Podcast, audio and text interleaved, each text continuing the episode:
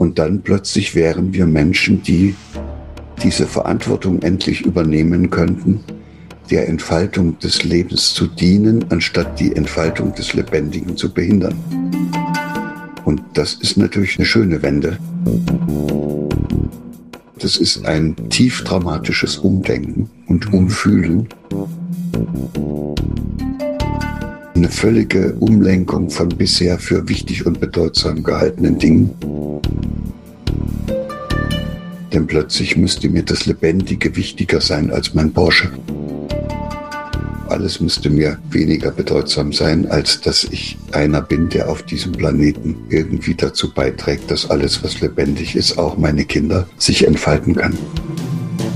Herzlich willkommen zu einer neuen Episode unseres Gradido Podcast. Unser Thema heute Zuversicht, Sicherheit und Perspektive.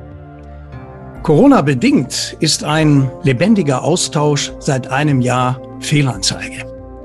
Nicht nur in Städten und nächtlichen Straßen, in Cafés, in Restaurants, Kinos und Theatern herrscht gespenstische Stille. Sorgen, Ängste und wachsende Verunsicherungen lassen immer mehr Menschen in ihrer Isolation förmlich verstummen. Dabei müssen doch Menschen ihre Gedanken, ihre Ideen und auch Gefühle miteinander teilen und Vordenker und Visionäre sich vernetzen können, um die Welt von morgen zu gestalten. Professor Dr. Gerald Hüther ist Vorstand der Akademie für Potenzialentfaltung in Göttingen und zählt zu den bekanntesten Hirnforschern Deutschlands. Praktisch befasst er sich im Rahmen verschiedener Initiativen und Projekte mit neurobiologischer Präventionsforschung. Er schreibt Sachbücher, hält Vorträge, organisiert Kongresse, arbeitet als Berater. So ist er Wissensvermittler und Wissensumsetzer in einer Person. Wir freuen uns beim Gradido Podcast den Brückenbauer zwischen wissenschaftlichen Erkenntnissen und gesellschaftlicher bzw. individueller Lebenspraxis begrüßen zu können. Herzlich willkommen, Professor Gerald Hüther. Ja, ich grüße Sie auch und freue mich, dass wir hier auf diese Weise Gelegenheit haben, uns ein bisschen auszutauschen. Ja, und auch aus Künzelsau von der Gardido Akademie auch ein ganz herzliches Willkommen, Herr Professor Hüther. Günstigere Voraussetzungen für die Entfaltung menschlicher Potenziale zu schaffen, ist eines ja der wichtigsten Anliegen Ihrer Akademie für Potenzialentfaltung. Wie kann die menschliche Gemeinschaft in diesen Krisenzeiten überhaupt noch überleben, Herr Professor Hütter? Ach, die, das ist nun gleich so eine riesengroße Frage, ja. wie sie überleben kann. Ja, ja. Und, äh, und trotzdem bringt sie es ziemlich gut auf den Punkt, äh, weil als Einzelwesen können wir definitiv nicht überleben. Ja. Das ist eine der wunderbaren Erkenntnisse aus dieser modernen Neurobiologie, dass, dass wir ja alles, was da oben im Hirn an Vernetzungen entsteht, dem Umstand verdanken, dass wir in Beziehung zu anderen Menschen unsere Erfahrungen machen. Diese Erfahrungen werden dann verankert und man könnte sagen, dann kriegt man auch am Ende so ein Hirn, wie die Erfahrungen sind, die man da so macht. Toll ist es, dass wir am Anfang mit einem unglaublichen Potenzial auf die Welt kommen. Das ist, glaube ich, auch der Grund, weshalb ich mich dann als Hirnforscher so sehr darum kümmere, dass Menschen Gelegenheit bekommen, dieses wunderbare Potenzial auch tatsächlich zur Entfaltung zu bringen. Und bei kleinen Kindern sieht man das ja noch, wie die in so einem Entfaltungsprozess drin sind. Äh, nicht dadurch, dass wir sie unterrichten, sondern indem sie spielerisch ausprobieren, wie alles geht. Und äh, dieser Prozess, dieser Entfaltungsprozess könnte wahrscheinlich das ganze Leben lang so weitergehen, kommt aber äh, dann doch äh, zum Stillstand bei vielen. Und Woher kommt das dann eigentlich, der Stillstand, Herr ja, Professor? Das, das kommt genau aus dem ja. Umstand, dass die Gemeinschaften, in die diese Kinder hineinwachsen, Familie, Kindergarten, Schule, Peer Group, dass diese Gemeinschaften nicht so günstig sind für diesen wunderbaren Entfaltungsprozess. Das ist ja wie Frühling, wenn eine Rose aufgeht, wenn sie da einmal drauf touchen, ist sie futsch. Oder mhm. behält dieses Mahnmal, was sie ihr dabei gebracht haben, diese Verletzung die ganze Zeit über auch noch in der Blüte. Mhm. Entfaltungsprozesse sind sehr empfindlich, die kann man sehr leicht blockieren. Und äh, ja, dann ist es ja relativ einfach. Entfaltungsprozesse erwachsen wie bei so einer Rose aus einem inneren Bedürfnis. Mhm. Also bei, dem, bei der Rose, die blüht ja von alleine auf, muss ja keiner kommen, der dran rumzieht. Und Kinder wachsen in die Welt hinaus und bringen diese zwei Grundbedürfnisse mit, und zwar schon aus dem Mutterleib, weil das entspricht der Erfahrung, die sie dort schon gemacht haben. Das eine ist das nach Verbundenheit, kennen alle Eltern, und das Kind sucht nach etwas, was dem entspricht, was es vor der Geburt schon gehabt hat. Deshalb nehmen wir sie auf den Arm. Deshalb dieser ganze Hautkontakt, diese Nähe. Und dieses Bedürfnis nach Verbundenheit geht im Grunde genommen das ganze Leben lang normalerweise nie wieder weg. Das bleibt sozusagen ein ständiges Bedürfnis, was unbedingt gestillt werden muss, fast so dringend wie Hunger und Durst. Also es gibt körperliche Bedürfnisse, aber auch seelische. Und das eine wäre eben dieses Bedürfnis nach Verbundenheit und dann gibt es eben noch das zweite nach, ja, ich nenne es mal jetzt nach Möglichkeiten, das eigene Wachstum voranzubringen oder Kompetenzen mhm, zu erwerben, ja. immer autonomer zu werden, nicht von den anderen abhängig zu sein und alles zu machen, was die einem da so sagen, sondern ja, äh, sowas wie Freiheit zu erleben.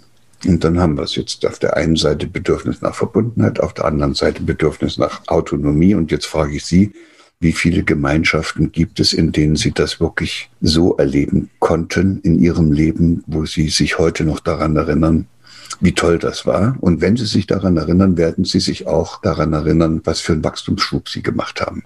Absolut. Also bei mir war es sicherlich die Familie. Ich sag mal so, im Grunde genommen kommt es ganz entscheidend darauf an, dass man, glaube ich, gerade in den ersten Jahren, ja, Vertrauen äh, findet. Und äh, da mhm. habe ich zum Beispiel eben sehr, sehr viel Glück gehabt durch meine Eltern, die von Anfang an eben auch da waren. Vater war Arzt und die Mutti war zu Hause und hat sich um uns gekümmert. Aber wir haben ja jetzt eine ganz andere Zeit. Das wäre jetzt sozusagen auch der Bezug zur Aktualität, ja. Die Corona-Politik bedroht ja nicht nur die gesunde Entwicklung und Ausbildung, sondern auch das Leben unserer Kinder. Also immer mehr Jugendliche und sogar Kinder denken, das ist ja unvorstellbar, an Selbstmord. Um der Isolation, Überforderung, Existenzangst oder auch häuslicher Gewalt letztendlich zu entfliehen. Schulen Jugendämter und Familien können ja letztendlich das Kindeswohl unter den ja, aktuellen Rahmenbedingungen längst nicht mehr ausreichend schützen.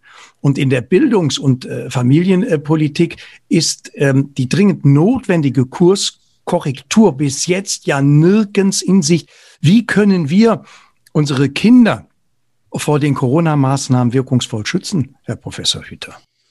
Sie müssen erst mal wissen und sich selbst klar machen, was die eigentlichen Gefahren sind. ja. Das ist ja immer von außen so locker drauf geguckt. Genau.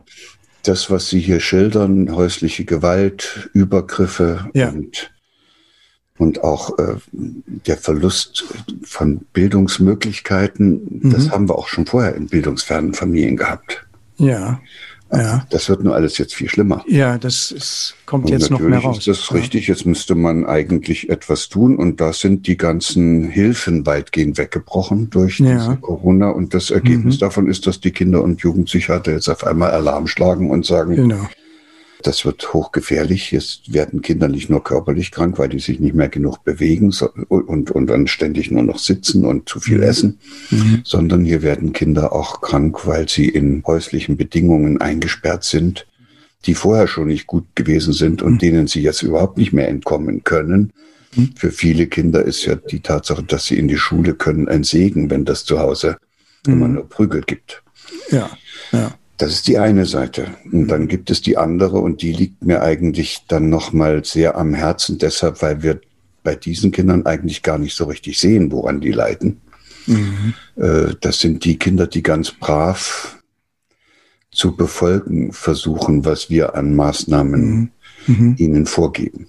Also mhm. das sind die Kinder, die wirklich gerne äh, von uns gelobt werden, die unsere Anerkennung suchen und die hoffen, dass sie, indem sie alles so machen, wie wir Erwachsenen uns das wünschen, mhm. dann auch dazugehören dürfen.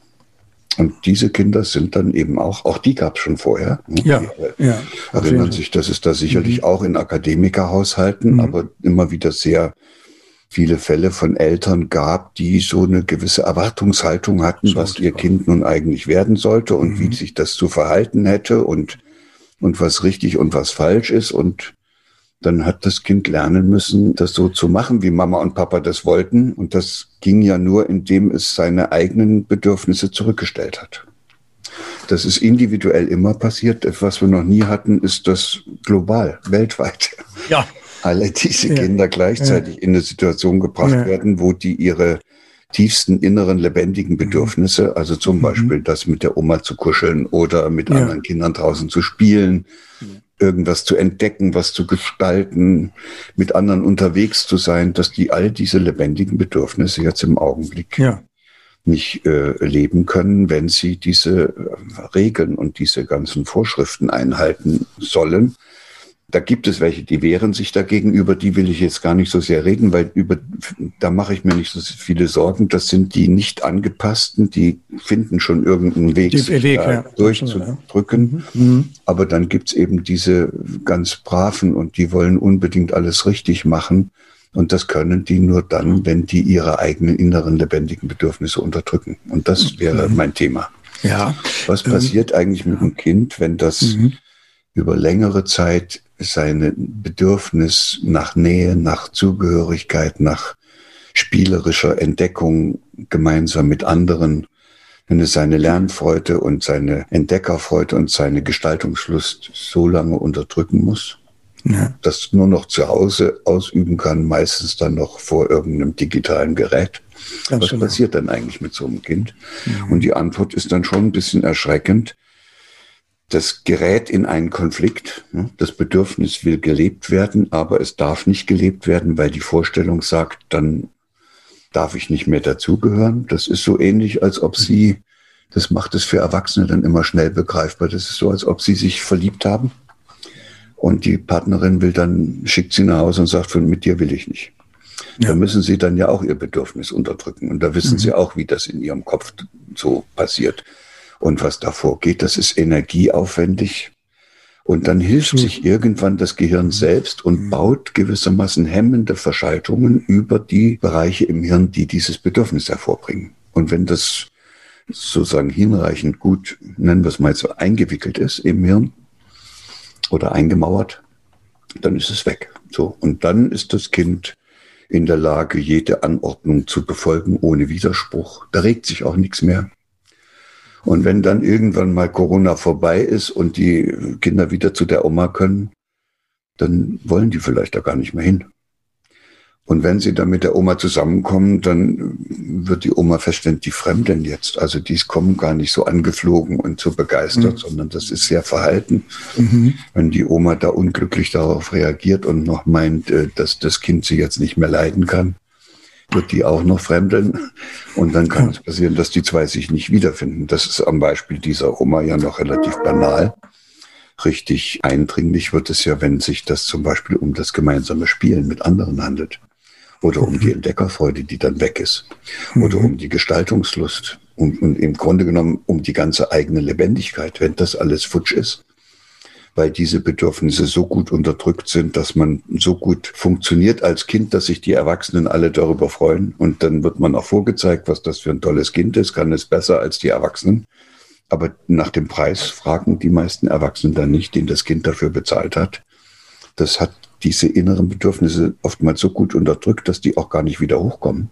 Und dann gleicht so ein Kind eigentlich einem, ja, einem digitalen Gerät, also einem Roboter oder einem Automat, denn die haben ja auch keine Bedürfnisse. Und das nebenbei gesagt ist ja der Grund, weshalb die so perfekt funktionieren. Die können Tag und Nacht durcharbeiten. Da regt sich nichts. Denen kann man sagen, was sie zu tun haben und das arbeiten die ab. Und ich glaube, es müsste uns so langsam ein bisschen die Haare zu Berge stehen, wenn wir uns vorstellen, dass wir hier eine Generation von Kindern in eine Situation bringen, wo die ihre eigenen lebendigen Bedürfnisse und damit ihre ganze Lebendigkeit unterdrücken müssen. Absolut. Ähm, Bernd, äh, Gradido hat sicherlich kein Patentrezept für diese Corona-Krise, aber wo liegen gerade eben jetzt in dieser Krise die grundlegenden Fehler in unserem gesellschaftlichen System? Also diese finanzielle Belastung oder auch Überbelastung von Familien, diese ungleichen Bildungschancen, die mangelnde gesellschaftliche Solidarität und den immer, ja, kann man durchaus sagen, schärferen Konkurrenzkampf bereits im Kindesalter, ja, äh, gibt es ja, wie wir eben auch gehört haben, nicht erst seit Corona. Also gilt es endlich, sagen wir mal, in den interdisziplinären Austausch zu gehen, um einen neuen Rahmen für unser künftiges Leben zu definieren. Wie siehst du das? Ja, ich glaube, so ein Austausch ist ganz, ganz ja. wichtig. Also, dass ja. wir von verschiedenen Sichtweisen, Herr Professor Hüter ist jetzt aus der Sicht der Hirnforscher dabei, wir sind aus der Sicht der Wirtschaftsbionik dabei. Wir sind ja in einem vernetzten System. Und dass Lösungen dann gut kommen, wenn interdisziplinär, also wenn verschiedene Leute sich auf die Lösung konzentrieren. Ich meine, klar, man muss das Problem sehen. Das ist ja ganz wichtig und die Probleme werden jetzt immer deutlicher. Und wenn wir kurz noch beim Problem bleiben, Herr Professor Hüter hat vorhin das Wort Roboter genannt. Vielleicht in einem etwas, ja, eigentlich schon in dem Zusammenhang, denn die Frage, die sich mir gerade stellt und in letzter Zeit öfter gestellt hat, was von der Entwicklung ist sozusagen ein Unfall und was ist gewollt? Und wenn ich dann gucke, solche Ideen wie Transhumanismus, also wo man eigentlich Mensch-Maschinen bauen will, und das sind ja jetzt nicht irgendwelche Science-Fiction-Sachen, sondern die kann man zum Beispiel beim World Economic Forum, Transhumanismus, einfach mal googeln, dann findet man das. Das heißt also, dass offensichtlich gewisse Leute, die offensichtlich auch das nötige Kleingeld dazu haben, solche Entwicklungen durchaus für sinnvoll empfinden. Es gibt da auch ein Wort, das heißt Behaviorismus, glaube ich. Das heißt also, man will das Verhalten der Menschen verbessern, also dass sie besser funktionieren. Und genau das ist ja eigentlich das, was jetzt schon meinen Kindern gemacht wird und letztendlich mit dem Erwachsenen dann möglicherweise fortgeführt werden will. Und da stellt sich eben fragend, wie kann man da, sagen wir mal, sich für eine bessere Welt einsetzen. Dann die Frage ist, wollen wir das? Also wollen wir später in virtuellen Realitäten nur noch funktionieren oder dann Schalter umlegen, wenn wir Feierabend haben, ist dann der Schalter von Arbeit auf Erholung und Fun eingestellt. Oder aber wollen wir wirklich lebendig leben und natürlich auch unseren Kindern und Enkelkindern und den Kindern der Welt ein lebendiges Leben ermöglichen. Und da haben wir jetzt von der Gradido Akademie aus in der Forschung schon mal festgestellt, es geht im alten Geldsystem nicht. So labidar das klingt und mag vielleicht der ein oder andere nicht hören wollen. Unser altes Geldsystem ist ein Nullsummenspiel. Das heißt, die Guthaben der einen sind die Schulden der anderen. Das heißt, es ist eigentlich ein Kriegssystem. Also, also Schuldgeld ist das Schuldgeldsystem. Wir haben ja jetzt ein Schuldgeldsystem. Also mhm. über 95 Prozent des Geldes wird mhm. durch dieses Schuldgeldprinzip geschaffen. Das heißt, es akkumulieren sich auf der einen Seite immer mehr Vermögen bei einigen wenigen und der Rest der Welt muss sich die Schulden teilen. Und solange das System besteht und wir, wenn wir möglicherweise darin funktionieren wollen, was ja die meisten sogar müssen, ist mein Vorteil logischerweise im ein Nullsummenprinzip oft der Nachteil eines anderen. Speziell, also man kann sagen, jeder Euro plus, also wenn man jetzt ähm, den Vorteil in Geld bemisst, jeder Euro plus heißt, irgendjemand anders muss die Schulden haben. Und es geht darum, dass wir immer mehr in Richtung Kooperation gehen, also weg von dem Konkurrenzkampf. Und dazu braucht man natürlich auch Rahmenbedingungen. Denn wenn ich in einem System bin, wo ich weiß, wenn ich im Konkurrenzkampf nicht bestehe, dann gehe ich unter, dann bin ich fast gezwungen. Und es geht ja schon in den Schulen, also ging auch schon vor Corona ja so los, eben, dass man, ja, es gibt halt äh, gute und schlechte Schüler, also die, die so genannt werden. Letztendlich alle waren sie mal früher äh, haben ein hohes Potenzial gehabt, haben ihr in der Potenzialentfaltung wunderbar gewesen. Und sobald ich in dieses Konkurrenzthema gezwungen werde, dann muss ich gucken, dass ich besser bin als andere. Das heißt also, eine Lösung, die ich mir jetzt vorstelle, ist die, die Rahmenbedingungen zu schaffen. Und das ist der Vorschlag von Gradido auch. Also ein Teil, eine Auswirkung von dem Wirtschaftssystem Gradido ist eben der, dass wir mehr in Kooperation gehen, was uns übrigens die Natur auch vormacht. Also Kooperation, in der Natur heißt es Symbiose. Wenn ich hier einen Kubikdezimeter Humus habe, also so ein Liter, dann ist in dem Boden, in dem Humus sind da mehr Lebewesen drin, die einander helfen in Symbiose, als es Menschen auf der Welt gibt. Also die Natur ist im Wesentlichen Symbiose. Und das, was uns erzählt wird im Darwinismus, hier nach dem Fressen und Gefressen werden, ist an sich eher die Ausnahme, wenn man mal zahlenmäßig guckt. Also klar, es gibt ein Fressen und Gefressen werden, aber im Wesentlichen ist es in der Natur so, dass die Wesen sich gegenseitig unterstützen. Und wenn wir das hinkriegen, und das heißt halt jetzt im Zusammenleben geht in Richtung Kooperation, also ein Miteinander, da geht es um Beziehungen, wie Herr Professor Hüter schon gesagt hat, also das Bedürfnis nach Verbundenheit, ich kann nicht mit meinem Gegner wirklich verbunden sein. Klar, es gibt sowas geliebter Feind, aber im Wesentlichen Verbundenheit geht dann, wenn ich mit Menschen Vertrauen aufbauen kann, wenn ich also weiß, ich kann so sein, wie ich bin. Und ich muss mich nicht verstellen, nur aus lauter Angst, dass der andere vielleicht irgendwelche Schwächen ausnutzt. Im Konkurrenzkrieg gehe ich unter, sagt der Bernd Hückstedt, Herr Professor Hüter. Ja, und ich bin ja Biologe. Also ja. das ist äh, ja. Ja. das ist nicht so ganz mein Feld, mich sozusagen in den augenblicklichen Gegebenheiten ja. zu verlieren. Ich versuche mhm. immer so einen großen Blick auf das Ganze mhm. zu werfen. Ja. Und äh, der große Blick heißt, äh, wir Menschen haben so ein formbares Gehirn. Es gibt mhm. sozusagen nichts, was uns führt. Also mhm. keine Triebe, keine Instinkte, all diese mhm. deterministischen, mhm. festen Verhaltensweisen, die man noch bei den Tieren hat, sind bei uns weitgehend aufgelöst. Das heißt, wenn so ein kleines Fohlen, das ist immer mein Lieblingsbeispiel, auf der Weide auf die Welt kommt, vormittags. Ja, ja, ja. Das dauert eine Stunde, dann steht das auf seinen eigenen Füßen und am und springt rum. Rennt, rennt schon mit der Mama umher. ja. Und dem Fohlen braucht niemand zu sagen, wie das geht, ein Pferd zu sein. Mhm. Das ist bei uns anders. Ja. Das heißt, wir müssen erst herausfinden, wie das geht, Mensch zu sein. Und dabei kann man sich verirren. Also man könnte es noch richtig prosaisch ausdrücken, könnte sagen, weil wir keine solchen angeborenen Verhaltensmechanismen haben, müssen wir es erst rausfinden und sind deshalb alle Suchende. Keiner weiß, wie es geht. Jeder Einzelne macht sich auf den Weg, muss versuchen, es rauszufinden. Und wie wir alle wissen, gibt es da durchaus immer mal wieder welche, die sich aber hoffnungslos verirren. Und ja. dann gibt es auch die Möglichkeit, dass man sich als ganze Gemeinschaft verliert, hoffnungslos verirrt. So, das ist jetzt ein schönerer Ansatz, um, ja.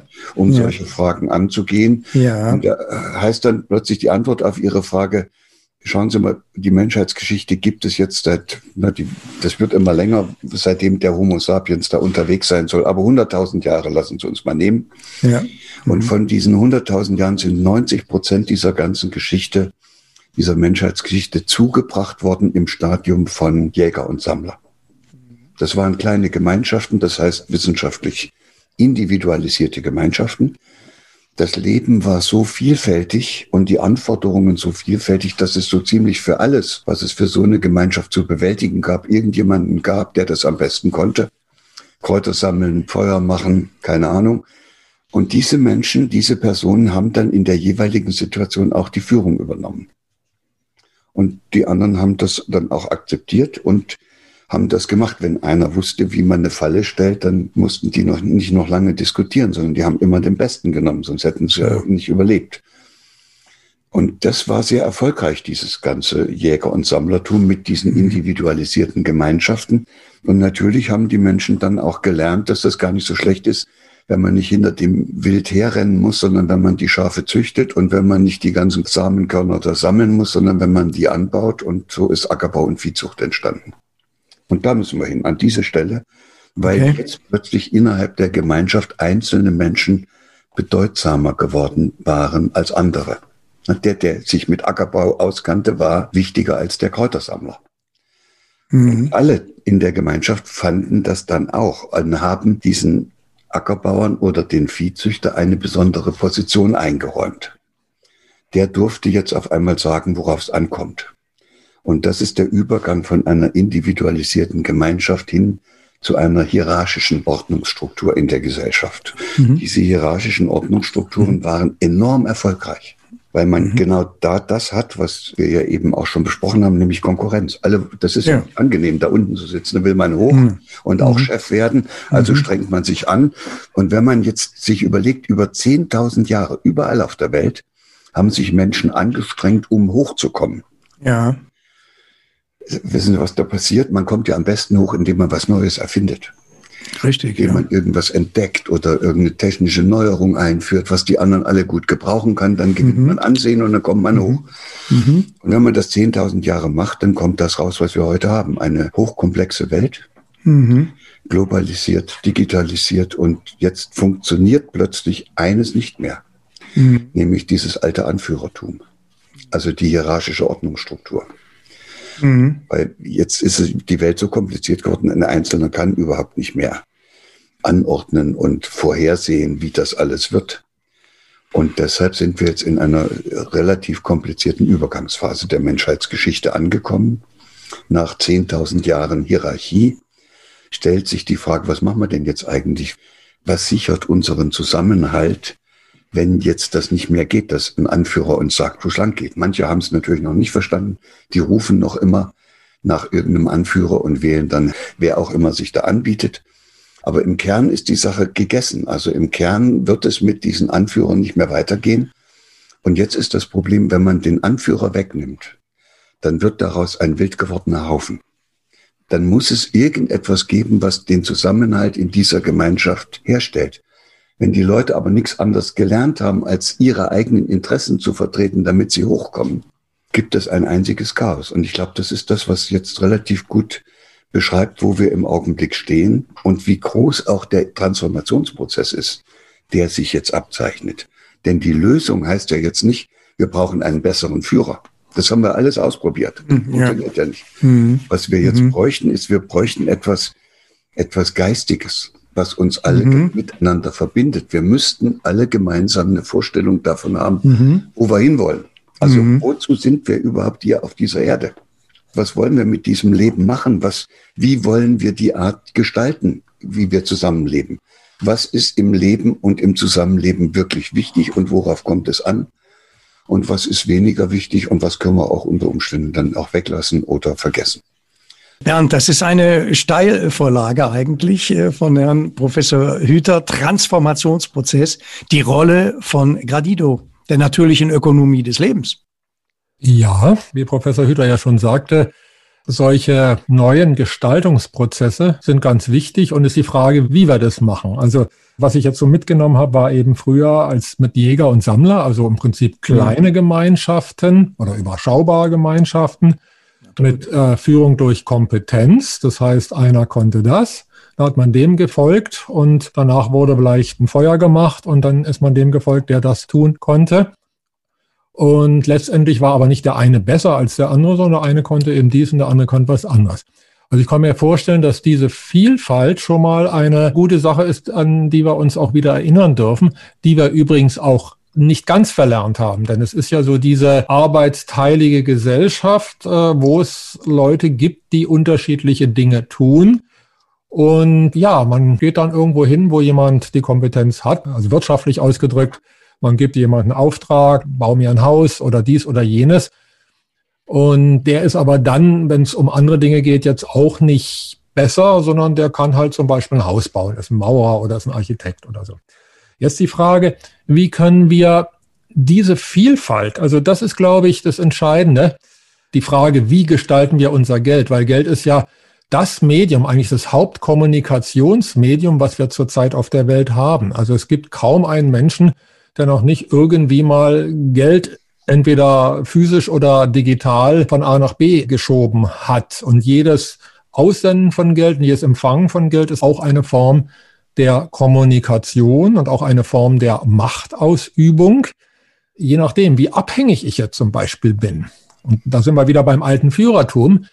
Wenn jemand die Macht hat, mir zu sagen, du, dieses Sprichwort hier, wes Brot ich esse, das Lied ich sing. Also jemand hat auf der einen Seite die Macht darüber, ob ich nun mein Brot, sprich das Geld, um dieses Brot zu kaufen, eben nun erhalte.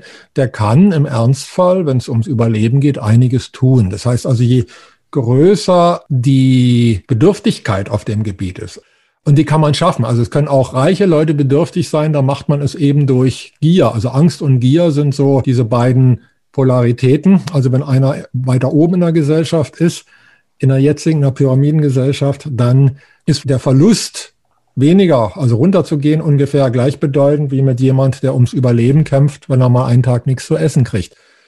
Und diese Machtgeschichten, ich glaube, die verhindern das Entfalten im biologischen Sinne. Denn manche Menschen haben bestimmte Fähigkeiten, um innerhalb dieser Pyramide zu funktionieren. Die können das, die haben eben diese Fähigkeiten. Und andere haben ganz andere Fähigkeiten. Die haben zum Beispiel menschliche Fähigkeiten, sensitive Fähigkeiten oder Künstler. Nicht jeder Künstler ist erfolgreich. Das heißt also, ein möglicher Ansatz, der jetzt von unserer Seite kommen kann, wir können nicht die Patentlösung hier bringen, aber wir können uns dafür einsetzen, dass die Rahmenbedingungen nicht mehr auf Krieg programmiert sind. Also das heißt, dass wir Rahmenbedingungen schaffen, von dem Nullsummenprinzip des alten Systems in ein Plussummenprinzip zu kommen. Plussummenprinzip würde bedeuten, die Vorteile des einen oder die Fähigkeiten, die Potenziale des einen, die sind auch gleichzeitig ein Vorteil für den anderen.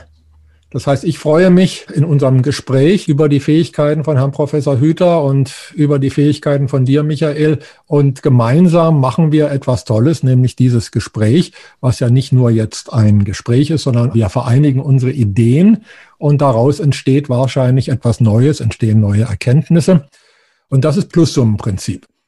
Damit das weltweit wirken kann, glaube ich, brauchen wir auch ein Wirtschaftssystem, was auf Plussumme aufbaut, wo es also nicht darum geht, ob jetzt der eine Konzern weiter oben kommt und damit den anderen niedermacht, sondern wo die Vorteile des einen gleichzeitig die Vorteile des anderen werden. Dann heben wir uns gegenseitig. Und das ist eben das, was das Gradido-Modell im Fokus hat. Lieblosigkeit macht krank heißt der aktuelle Bestseller von Professor Hüter. Also Sie sagen, krank werden wir deshalb, weil wir das, ja, was uns letztendlich krank macht, für etwas halten, was uns glücklich machen soll.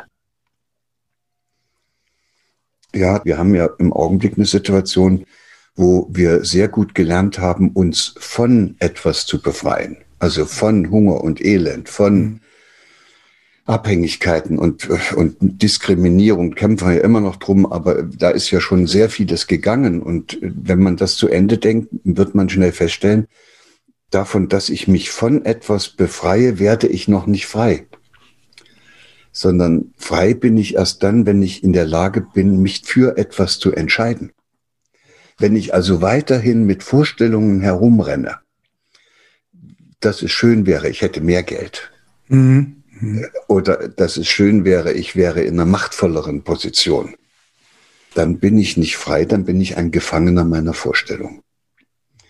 Und in unserer Gesellschaft gibt es eine ganze Reihe von Vorstellungen, die nicht so schnell aus den Köpfen der Leute herauszubringen sind. Zum Beispiel, dass man sich anstrengen muss, damit man es zu was bringt, dass der Wettbewerb eine Voraussetzung dafür ist, dass Leistung entsteht, vielleicht auch, dass es anstrebenswert ist, selbst zu Geld und Macht und Einfluss und Reichtum zu kommen. Und das sind die Vorstellungen, mit denen die Leute unterwegs sind. Diese Vorstellungen, nicht mehr ihre wahrhaftigen Bedürfnisse nach Zugehörigkeit und Lebendigkeit, sondern diese Vorstellungen bestimmen jetzt, was die im Leben so treiben. Also wie, die sich verhalten, wie die denken, wie die fühlen, wie die handeln.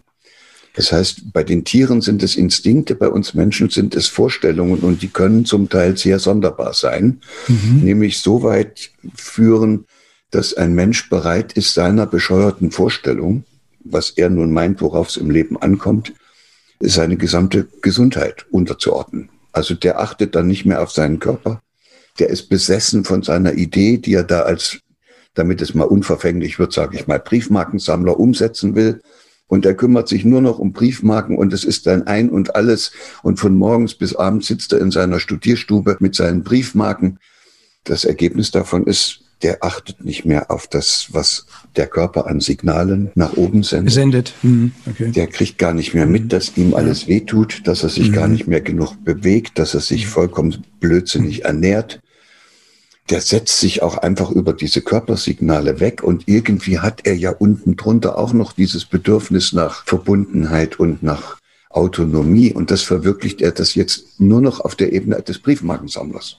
Man könnte auch sagen, der hat jetzt eine Rolle übernommen, die er spielt.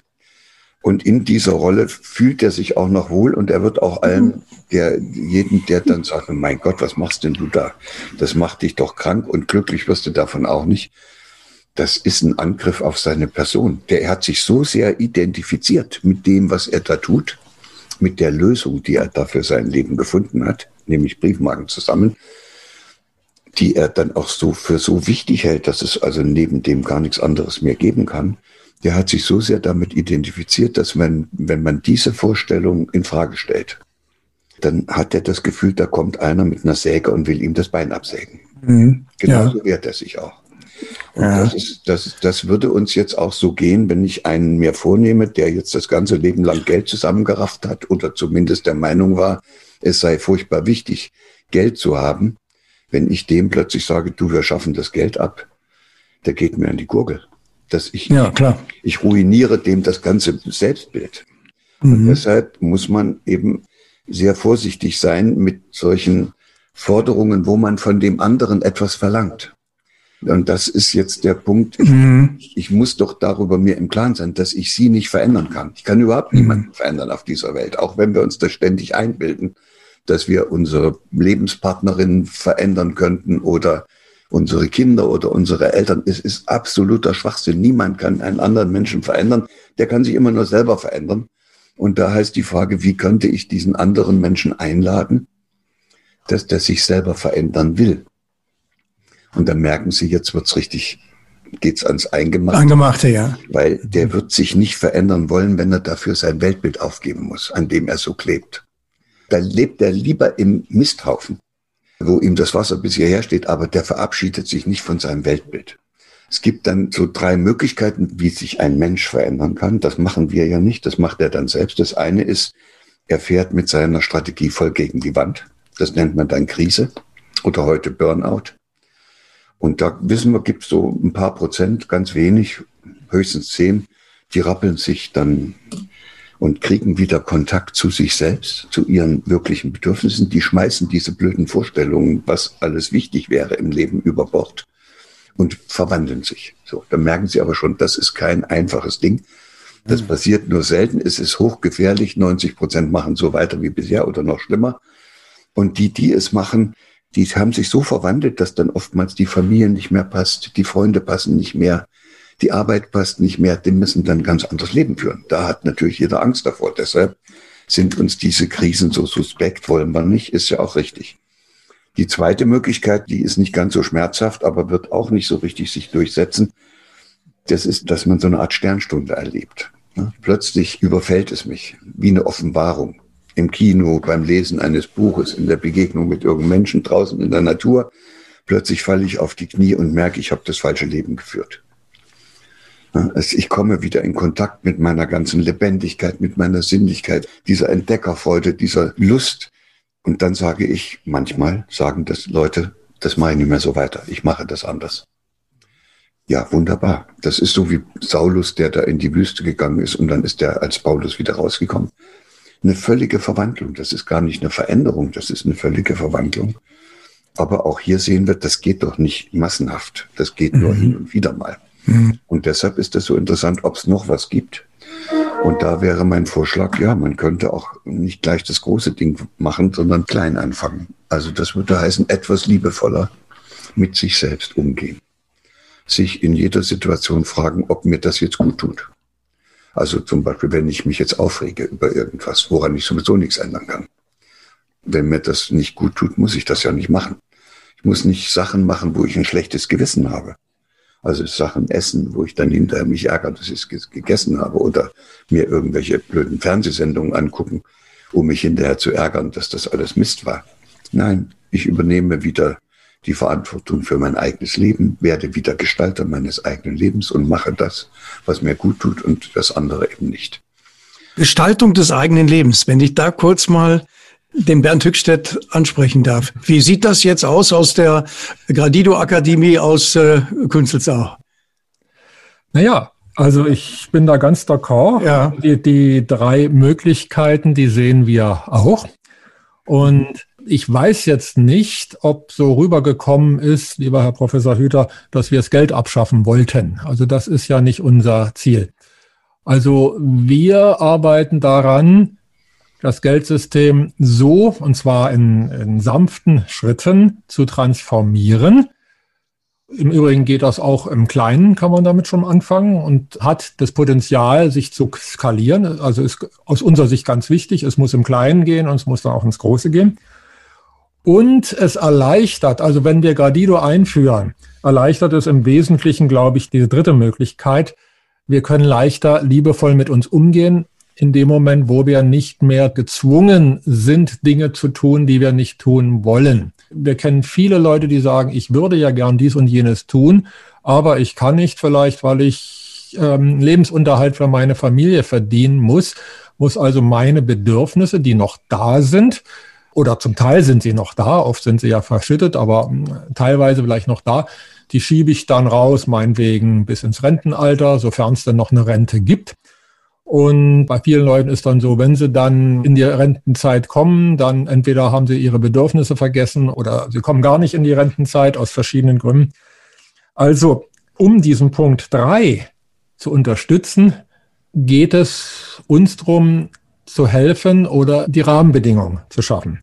Also der Burnout, das wäre ja diese Frage oder die Krise, das ist das übrigens, was wir ja jetzt gerade weltweit erleben oder erleiden ist eine Möglichkeit und die wird ja möglicherweise versuchen ja einige Leute diese Krise gerade zu nutzen, dass die Menschen sich radikal ändern. Ob das gelingt, wird man irgendwann wissen. Die Sternstunde, okay, auch das erleben wir. Interessant ist ja, dass zurzeit immer mehr so Sachen kommen wie diese Online-Kongresse. Das wissen Sie ja, Herr Professor Hütter, weil Sie auf vielen auch sprechen und wahrscheinlich genau da den Menschen helfen, vielleicht solche Sternstunden oder Erkenntnisse zu gewinnen. Die Kongresse gibt es zu Gesundheitsthemen, die gibt es zu allen Themen. Also es das heißt, es sind Menschen auf der Suche und es werden interessanterweise immer mehr, die sich verändern wollen und die auch genau das sagen, was sie als Wirkung dann gesagt haben, gut, wenn jemand so eine Sternstunde erlebt und sich verändert, dann heißt es ja, der alte Bekanntenkreis bricht weg, dann gibt's neuen und so weiter. Aber es gibt immer mehr Menschen, die diesen Weg gehen, der nicht immer einfach ist, aber der äh, sehr viel Freude macht. Auch wir, meine Lebensgefährtin Margit Bayer und ich, sind auch solche Prozesse schon gegangen. Irgendwann verabschieden sich dann die einen Freunde und das Schöne ist, es kommen dann neue. Man findet ja dann andere Menschen, die auf dieser Suche sind. Und wie Sie ja sagten, wir Menschen sind ein Leben lang suchen, also wir sind lebenslang suchende Menschen. Auf der anderen Seite sind wir auch lebenslang Schöpfer. Man kann auch gestalten sagen, klingt vielleicht nicht so hochtrabend. Also wenn wir uns entscheiden, und das ist die eine Sache, eben diesen Sternstundenweg zu gehen, also lernen, dass wir unser Leben gestalten können, ist die eine Sache. Und das andere ist, wir können den anderen Menschen helfen, liebevoller mit sich umzugehen, unter anderem, dass wir auch helfen, die Rahmenbedingungen dazu zu verbessern. Und das ist eben ein Aspekt, den wir in der Gradido Akademie mit dem Gradido Modell ja auch anstreben. Das denke ich wäre jetzt ein guter Einstieg noch in Ihr Buch Lieblosigkeit macht krank. Ja, Sie sagen ja, krank werden wir deshalb, weil wir das, was uns letztendlich krank macht, für etwas halten, was uns glücklich machen soll. Herr Professor Hütte. Ja, Erfolg, Geld, Reichtum, Reisen, Anerkennung, so diese ganze Latte und das gibt davon ja noch mehr, dann ist es auch mhm. das Häuschen und das wollen wir alles unbedingt haben. Mhm. Und äh, vielen dieser Vorstellungen sind wir bereit, alles unterzuordnen.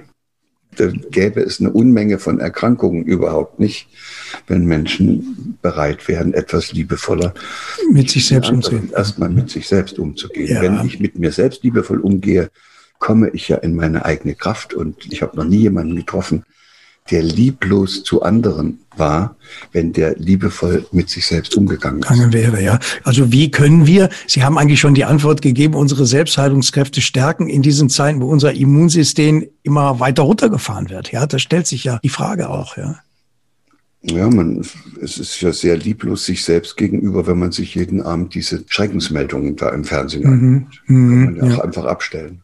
Mhm. So, dann mhm. ist das eben ebenso. Es ist auch nicht so liebevoll zu sich selbst, wenn man mit so einer Vorstellung herumrennt, dass das Virus sich besiegen lässt. Mhm. Also mhm. wenn man ein kleines bisschen sich in der Biologie umguckt, dann stellt man fest, dass das eine Wahnvorstellung ist, weil wir können das Leben nicht beherrschen. Das ist immer lebendig. Das zeichnet ja das Lebendige aus, dass aus, es ja. sich ständig entfaltet. Und so ein Virus, der kann sich wunderbar entfalten. Und das heißt, er mutiert, er wird immer wieder neu. Und wenn wir da irgendein Mittel gefunden haben, um ihn einzudämmen, zum Beispiel so eine Impfung, dann ist, wenn die da alle durchgeimpft sind, das Virus wahrscheinlich schon wieder so verändert, dass man im nächsten Jahr die nächsten Lockdowns machen muss und die nächsten Impfungen. Und dann haben wir eine Schleife, aus der wir gar nicht wieder rauskommen. Dann kann ich nur sagen, oh, das ist jetzt ein ziemlicher Schuss vor den Bug, weil jetzt kommen wir in die Situation der Krise. Mhm. Weil jetzt müssten wir uns nochmal überlegen, was wir falsch gemacht haben. Das ist ja der Sinn der Tatsache, dass wir Suchende sind, dass wir uns verirren können und dass wir dann aber auch helle genug sind, um zu lernen aus den Fehlern. Und der entscheidende Fehler, den wir hier im Augenblick wohl alle machen, ist, dass wir mit der Wahnvorstellung herumgelaufen sind, wir können das Leben beherrschen. Wir haben die Schweine so gezüchtet, wie wir sie wollten. Wir haben Genscheren erfunden, mit denen wir Lebewesen erzeugen können, wie wir das wollen. Und wir haben uns auch eingebildet, wir können andere Menschen so machen, wie wir das uns wünschen, mit dem Ergebnis, dass uns jetzt ein lächerlich kleines Virus lehrt, dass man das Leben nicht beherrschen kann. Das ist schon eine ziemliche Kränkung, glaube ich, für viele. Ja, Bernd, das äh, alte System ist äh, eigentlich komplett gescheitert. Nicht? Was macht Gradido anders und besser? Gerade wenn man jetzt an das Wirtschaftssystem denkt, Gesundheitssystem, Finanzsystem, eine gerechte Welt zu schaffen. Kann man das überhaupt? Auch unseren Enkeln eine Perspektive zu geben? Naja, also ich denke, von Gradido heraus ist es wichtig, dass wir helfen, dass Menschen in ihr Potenzial kommen. Also je mehr Menschen in ihr Potenzial kommen, umso eher können sie auch was ändern. Was wir tun, ist eben durch die Instrumente hier aktives Grundeinkommen, schuldenfreien Staatshaushalt und Ausgleichs- und Umweltfonds, dass das Gradido-Modell das begünstigt, also eigentlich lebensförderliches Verhalten erleichtert. Denn wenn die Umstände günstiger sind, dann ist es einfach leichter, auch sein Verhalten. Also es gibt vielleicht noch eine vierte Möglichkeit, nämlich die lustvolle Möglichkeit, wenn ich sehe, ach, guck mal hier, ich kann ja was tun, wo es mir gut geht. Und es gibt auch die Möglichkeit, es durch äußere Umstände zu begünstigen. Und da gibt's äh, in der Psychologie, gibt's Erkenntnisse in der Biologie und eben jetzt auch in der Wirtschaftsbionik, äh, was wir tun können. Denn also ich stelle mir jetzt einfach mal so ganz einfach vor, wenn morgen Gradido eingeführt würde, würde es so aussehen, dass die Leute nach wie vor zur Arbeit gehen, sie haben mehr äh, Geld auf dem Konto, es gibt keine Steuern mehr, also ist alles leichter geworden. Ich weiß nicht, ob die sich sofort beschweren würden, weil sie sagen, ja, mein Weltbild ist kaputt oder ob die einfach nur, also die weniger bewussten Menschen einfach nur feststellen, dass es ihnen besser geht, sich drüber freuen, vielleicht ein bisschen mehr feiern und dann mit der Zeit fragen, ja, wieso, woher kommt es eigentlich, dass mir besser geht und dann vielleicht auch dahinter kommen. Also, also auch aktives Grundeinkommen, nicht? Das Thema aktives Grundeinkommen. Also wenn ich die, äh, die Möglichkeit habe, und da kenne ich eben auch Beispiele, äh, also bei uns arbeitet jetzt eine junge Mutter mit zwei Kindern, nicht? das übliche Drama. Also war erst hier mit Sozialhilfe, musste sie irgendwie durchkommen. Und allein die Tatsache, dass wir gesagt haben, im nächsten Monat darfst du bei uns anfangen, führte dazu, dass ihr dann die äh, Sozialhilfe sofort gestrichen wurde. Das heißt also, sie hätte einen Monat hungern müssen. Ähm, also man sieht mal, schlechte äußere Bedingungen können auch wirklich Menschen äh, ins Drama stürzen. Man, wir konnten es äh, ihr dann helfen, haben gesagt, gut, dann fängst du einen Monat früher an und dann war die Sache. Also wir haben eine individuelle Lösung gefunden.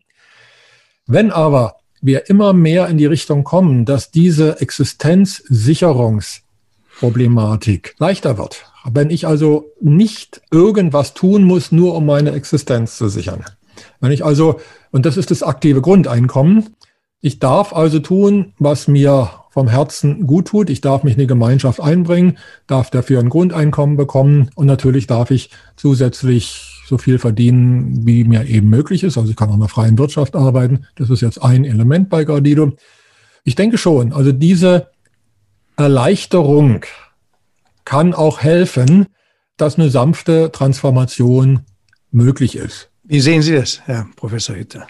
Das, das eine bedingt vielleicht das andere. Das eine kann. Ja, vielleicht ja. muss ich an der Stelle nochmal mhm. sagen, dass mhm. wir hier über zwei verschiedene Dinge reden. Mhm. Ich habe ja, bin doch kein Gegner von diesem bedingungslosen mhm. oder aktiven oder wie auch immer Grundeinkommen. Ja, ja. Das ist ja total in Ordnung. Klar. Mhm, okay. Ich gebe nur zu bedenken, dass das nicht viel nützt, wenn jemand, der einfach nicht mehr gerne tätig ist, weil ihm die mhm. Freude am Tätigsein abhanden gekommen ist schon in der Schule als Freude am Lernen und am Entdecken und dann hat er irgendeinen Beruf gemacht und den übt er jetzt aus, damit er irgendwie Geld verdient. Damit er durchkommt, ja. Ja, damit mhm. er durchkommt, wenn sie dem mhm. jetzt Geld geben. Mhm. Bedingungslos. Mhm. Wofür wird denn der das nehmen? Ja, und äh, da ist ein interessanter Punkt jetzt auch zu äh, Gradido, ja.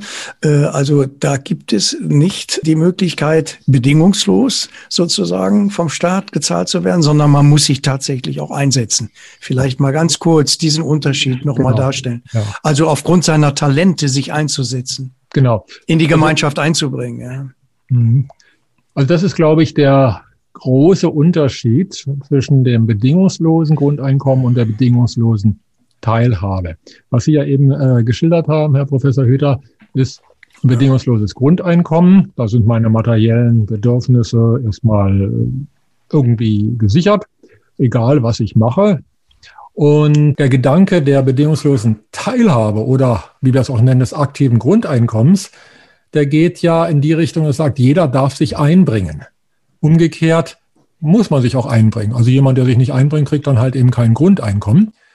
Und wer nicht weiß, wie er sich einbringt oder sie, wir müssen ja gendern heutzutage, also auch eine Dame, die nicht weiß, wie sie sich einbringt, kann von der Gemeinschaft, die Gemeinschaft hat ja ein Interesse, wir gehen auch aus, es kann sein, dass wirklich diese schönen kleinen Gemeinschaften auch immer mehr wieder lebensfähig werden, kann von der Gemeinschaft ja unterstützt werden, indem man ihr sei es ein Coach oder jemand an die Seite stellt und mal ausgräbt, was sind denn deine Bedürfnisse, was sind oder was sind die Fähigkeiten, wie kannst du dich einbringen?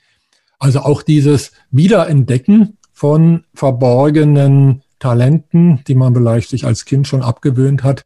Also wir haben erlebt, dass Menschen sagen, ich wusste gar nicht, dass ich dies und jenes kann und dass ich dies und jenes will.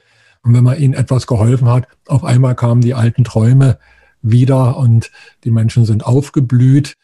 Also es geht nicht um nichts tun oder auf der Couch sitzen oder nur Pornos reinziehen, sondern eine Garantie, du darfst dich einbringen in die Gemeinschaft, bekommst dafür dein Grundeinkommen und du darfst selbstverständlich so viel du willst und zeitlich kannst, auch in der freien Wirtschaft was tun.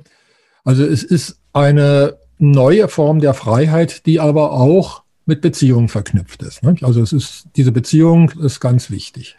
Also man kann auch Millionär werden. Auch im Gradino-Modell ja. kann man Millionär werden. Ja. Äh, schadet ja auch nichts. Es wird eben keine Menschen mehr geben, die verhungern müssen. Im Übrigen hat ja unsere tolle Erfindungsgabe und so weiter nicht unbedingt mehr Wohlstand gebracht. Also es haben noch nie so viele Menschen äh, gehungert wie jetzt. Also zwei Drittel der Menschen leben unterhalb der Armutsgrenze. Das ist neu. Ich meine, klar, es gibt insgesamt mehr Menschen. Insofern gibt es auch mehr wohlhabende Menschen statistisch.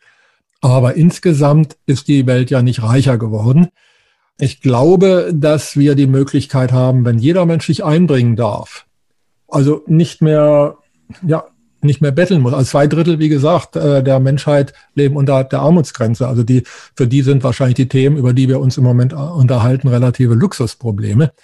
Die wären froh, wenn sie erstmal ihr Überleben gesichert haben. Und wenn man ihnen das, das ist ja eine der Grundbedürfnisse und auch Grundlagen, äh, sich dann zu entfalten, wenn die Bedürfnisse, die Grundbedürfnisse, also wenn ich ein Essen habe, ein Dach auf, äh, über den Kopf und so weiter. Kleidung. Ja. Kleidung, also diese Grundbedürfnisse, wenn die befriedigt werden, dann kann ich, sofern ich mich dazu entscheide, auch mir überlegen, ja, was will ich denn mit meinem Leben anfangen? Weil dann bin ich nicht den ganzen Tag nur mit dem Überleben beschäftigt. Ja, vielleicht jetzt auch der Zeitpunkt, noch über Ihre Initiative zu sprechen, lieber Herr Professor Hüter, liebevoll Punkt jetzt, mit der Sie zu einem liebevollen Umgang mit sich selber einladen. Ja, Nächstenliebe heißt ja, ich muss mich ja auch mögen, um sozusagen die Liebe weiterzugeben. Und das ist eine tolle neue Initiative. Vielleicht können Sie uns die auch noch kurz vorstellen. Was äh, ist die Intention auch dabei? Ja, ich hatte, ich hatte ja äh, vorher angeregt durch diese Corona-Problematik mich gefragt, was ist denn eigentlich jetzt das Wichtigste in dieser Gesellschaft? Mm, und hatte mm. dann gemerkt, das ist die Angst. Weil ja, ja. es wird so viel mit Angst operiert, die Nackte Angst, Angst, wird instrumentalisiert. Ja. Wir haben Angstmacher und wir haben eine wie die aufgescheuchten Hühner umherirrende Bevölkerung. Und solche Situationen sind ja extrem gefährlich und dann muss man eigentlich die nächste Frage stellen, wie könnte man jetzt diese verängstigten Menschen einladen, wieder in ihre eigene Kraft zu kommen. Das geht ja. nicht durch Reden, sondern ja. die müssen ja eine Erfahrung machen. Das, was im Hirn hängen bleibt, ist nicht das, mhm. was wir hier besprechen, sondern mhm. äh, wenn einer anschließend losgeht und irgendwas ausprobiert und er merkt, es geht. Ja. Das bleibt hängen. Das andere ist nur Schall und Rauch. Und äh, dann habe ich äh, aus der Akademie heraus mit einigen anderen eben gedacht, es sei ganz sinnvoll, wenn wir einfach Menschen einladen, etwas liebevoller mit sich selbst umzugehen. Das kann man heute relativ schnell machen. Baut man so eine Plattform auf, eine Webseite, kann man äh, dann die Leute dort einsammeln. Und da ist zu meiner also zu unserer aller Überraschung etwas eingetreten, was wir nicht für möglich gehalten haben, was aber ein bezeichnendes Licht auf den gegenwärtigen Zustand vieler Menschen wirft. Da haben sich innerhalb von zwei, drei Wochen also Tausende von Leuten eingetragen. Das heißt, da gibt es im Augenblick sehr, sehr viele Menschen, die die Vorstellung, die sie jetzt bisher so hatten, was sie glücklich macht, äh, anfangen zu hinterfragen und die jetzt mit so einer Grundsatzfrage daherkommen und sagen, was bräuchte ich denn wirklich, damit es mir gut geht? Und plötzlich wird das so was Banales. Du könntest einfach versuchen, im Alltag, in dem, was du tagtäglich so machst, selbst als Häftling, könntest du versuchen, ein kleines bisschen liebevoller mit dir selbst umzugehen. Und das scheint dazu zu führen, dass Menschen, die das dann versuchen, sozusagen eine sehr positive Erfahrung damit machen. Wenn ich abends diese hundertste Diskussionsveranstaltung über Corona einfach abschalte oder aber mich dazu entschließe, mir diesen Krimi jetzt nicht anzugucken, weil ich sowieso weiß, ich kann hinterher nicht gut schlafen, mhm. Mhm. dann erlebe ich mich ja wieder als Gestalter meines eigenen Lebens. Ich komme in meine eigene Subjekthaftigkeit zurück bin nicht mehr einer, der immer automatisch irgendwie was macht und sich dann hinterher drüber ärgert, sondern ich mache das jetzt bewusst ich frage mich, was täte mir denn gut? Und damit lerne ich wieder auf das zu hören, was mir mein Körper sagt und auch meine seelischen Bedürfnisse, die ich vielleicht die ganze Zeit durch Einkaufen oder Karriere oder äh, die Suche nach Anerkennung als Bedürftiger unterdrücken musste, dann merke ich plötzlich, das war ja alles gar nicht das, was ich gebraucht habe.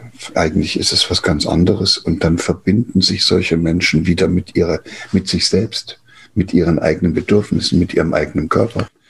Also eigentlich mit dem Lebendigsten, was es auf der Welt gibt. Dann mag ich mich auch selbst mehr. Ja. Ich komme in meine Kraft. Ich lasse mich nicht mehr wie ein aufgescheuchtes Huhn von allen möglichen Schreckensbotschaften umherjagen. Und ich bin dann natürlich auch netter zu anderen. Ja, also diese Voraussetzungen auch zu schaffen, um tatsächlich liebevoll mit sich selber umzugehen, ist ja letztendlich im Gradido-Modell sozusagen beinhaltet, Voraussetzungen zu schaffen, mit sich selber, Bernd, mit sich selber umzugehen. Also ein System auf den Weg zu bringen, ein Modell, was die Menschen frei macht. Zum Beispiel von Steuern, von Schulden, von Existenznot im Einklang mit der Natur. Also ich denke, wir haben da sehr viel gemeinsam. Wir schauen, glaube ich, von verschiedenen Seiten auf dasselbe Thema. Der Gradido, das Gradido-Wirtschaftsmodell ist ja angeregt als Wirtschaftsmodell äh, der Liebe. Und, und verbessert Lebens- und Entwicklungschancen. Und verbessert gleichzeitig Lebens- und Entwicklungschancen, die es leichter machen, liebevoll mit sich umzugehen. Und äh, ich denke, eine gute Chance für die Zukunft. Also je, je mehr Menschen auch zusammenkommen, das ist ja die Idee auch dieser großen Kooperation, Great Cooperation. Great Cooperation, die wir anstreben, wo wir einfach einladen wollen, Mensch, lass uns doch die Menschen, die sich für ein liebevolles Miteinander, fürs Leben einsetzen, lasst uns doch zusammen schauen, wie können wir einander unterstützen. Jeder auf seine Art und gemeinsam können wir da, glaube ich, viel bewirken. Also dass Lieblosigkeit krank macht, der Professor Hüter, ist ja äh, wirklich keine These, sondern naturwissenschaftlich begründbare und eine medizinisch nachprüfbare Tatsache. Ne? Ja, das ist uns ja alles ein bisschen abhanden gekommen, ja. aber es ist ja so, dass jedes Lebewesen in der Lage ist, sich, wenn der Schaden nicht so groß ist, mhm. selber zu heilen. Also wenn mhm. ich eine einzelne Zelle anschaue und die mhm. hat einen mhm. Defekt in der Membran, dann macht die die Membran wieder zu. Mhm. Und sogar die DNA, wenn die also mhm. aus irgendwelchen Gründen geschädigt ist, gibt mhm. es Reparaturenzyme, die machen diese DNA wieder ganz. Toll. Heile. So. Und wenn mein Knochen gebrochen ist, dann kann den kein Arzt auf dieser Welt heilen, äh, mhm. sondern der muss selber zusammenwachsen. Und der mhm. Arzt und die ärztliche Kunst besteht eben dann darin, Bedingungen zu schaffen, in, unter denen diese Selbstheilungskräfte dann in die richtige Richtung laufen. Und natürlich haben wir im Hirn eine ganze Menge von Netzwerken, vor allen Dingen in den hinteren Bereichen, die eigentlich dafür sorgen, dass im Körper alles gut aufeinander abgestimmt wird und gut zusammenpasst. Und wenn ich jetzt aber mit ungestillten Bedürfnissen herumlaufe oder dauernd Konflikte habe und immer zu Probleme habe, wenn ich Angst habe, ja. dann habe ich so ein Durcheinander im Hirn. Mhm mhm. dass dann dieses Durcheinander auch übergreift auf diese Bereiche, die ja, eigentlich absolut. für die körperliche Regulation zuständig sind. Ja. Und das Ergebnis ist dann, dass ich über kurz oder lang krank werde. Ja, aber das Schöne ist auf der anderen Seite, es ist nie zu spät, wieder gesund zu werden. Das ist das, was eigentlich der hoffnungsvollste Aspekt an den Erkenntnissen der Hirnforschung dann ist nämlich, dass wir da gesehen haben, dass es bis ins hohe Alter möglich ist, da oben nochmal neue Vernetzungen aufzubauen.